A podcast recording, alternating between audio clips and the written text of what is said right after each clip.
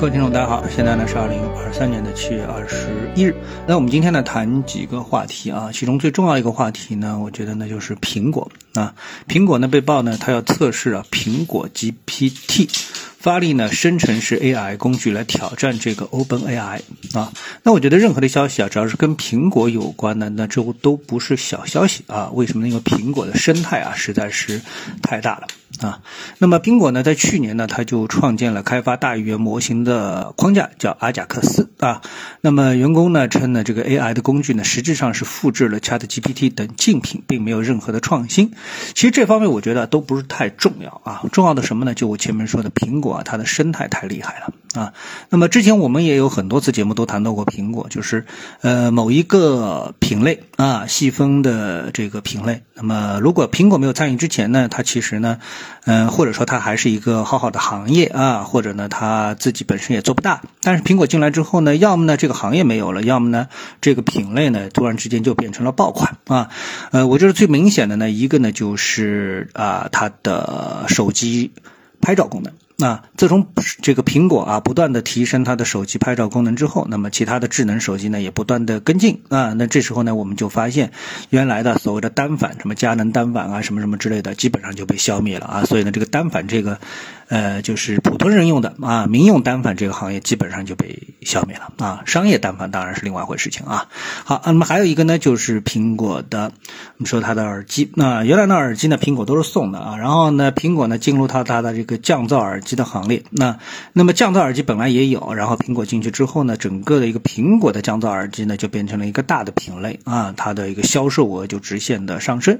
之前苹果的耳机它自己本身都是送的啊，那降噪耳机呢，也是其他的一些品牌，比如说索尼啊、BOSS 啊啊，他们的一个比较重要的啊，可以说是一个发明吧，发明创造吧啊，然后呢，结果呢被苹果呢哎做大了。当然说不是苹果摘了这桃子啊，如果苹果不参与的话，这可能依然是一个。小众的这么的一个产品品类，那还有像苹果的这个手表，那那么之前也没有人看好。那么现在呢，苹果呢又多了一个苹果的叫 MR 设备，对吧？我记得应该叫 MR 设备，最近提的人比较少了啊，所以它不是 AR，不是 VR，应该我记得应该是一个 MR 的这么的一个设备。那么到现在还没有出来，那出来的话呢，肯定也是一波热潮啊。然后呢，现在呢，整个的市场上科技领域最热的啊，那就是 OpenAI 的 ChatGPT。所以呢，苹果的 GPT 呢，那么呃，一旦那商业化啊，一旦商业化，因为苹果其实是我认为是做商业最厉害的啊，它一旦商业化的话呢，那对整个的一个 GPT 的这个推进啊，将起到嗯，怎么说里是里程碑式的这个这个这个意义啊。啊，应该用一些啊更夸张的词语来形容这么的一件事情啊。其实呢，我们放在更大的美股的这个环境当中呢，我们可以发现，就是美股啊，它每一家成功的上市公司背后都有自己的生态啊，比较独到的这个生态。那呃，并不是说这个竞争对手极其的惨烈啊。比如说谷歌有谷歌的生态，我们来这么来说啊。那么特斯拉有自己的生态，然后像奈飞有它的生态，苹果当然也有它的生态，对不对？那每家呢都有自己的生态，包括像 Mate 啊，就是原来的 Facebook。Book 它也有它的生态，相互之间呢有一些交叠，但是呢并不是啊特别的，就是说呃绝对的这个意义上的竞争对手啊，就绝对意义上的一对一的这种竞争对手。那那人不像这个呃可口可乐和百事可乐，对吧？那不是这种意义上的这种竞争对手。所以呢，在苹果的这个生态当中，一旦这个 GPT 发力的话，那么全世界的。啊啊，我们说这个苹果的用户啊，可能就手机用户或者说是普通消费者啊，我们说人类或者说更大范围的人类，可能能够更真切的。啊，这个直观的感受到 GPT 的这么的一个魅力所在，它到底能起到什么样一个作用啊？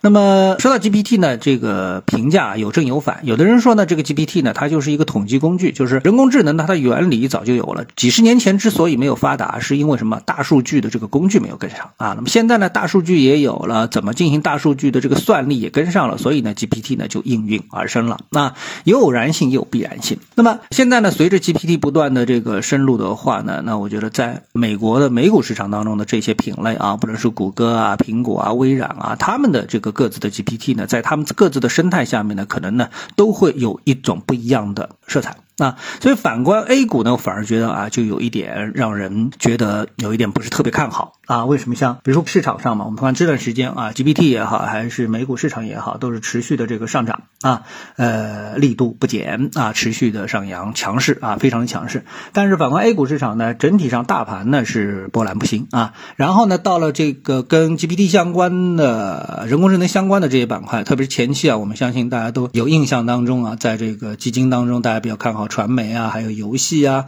那么。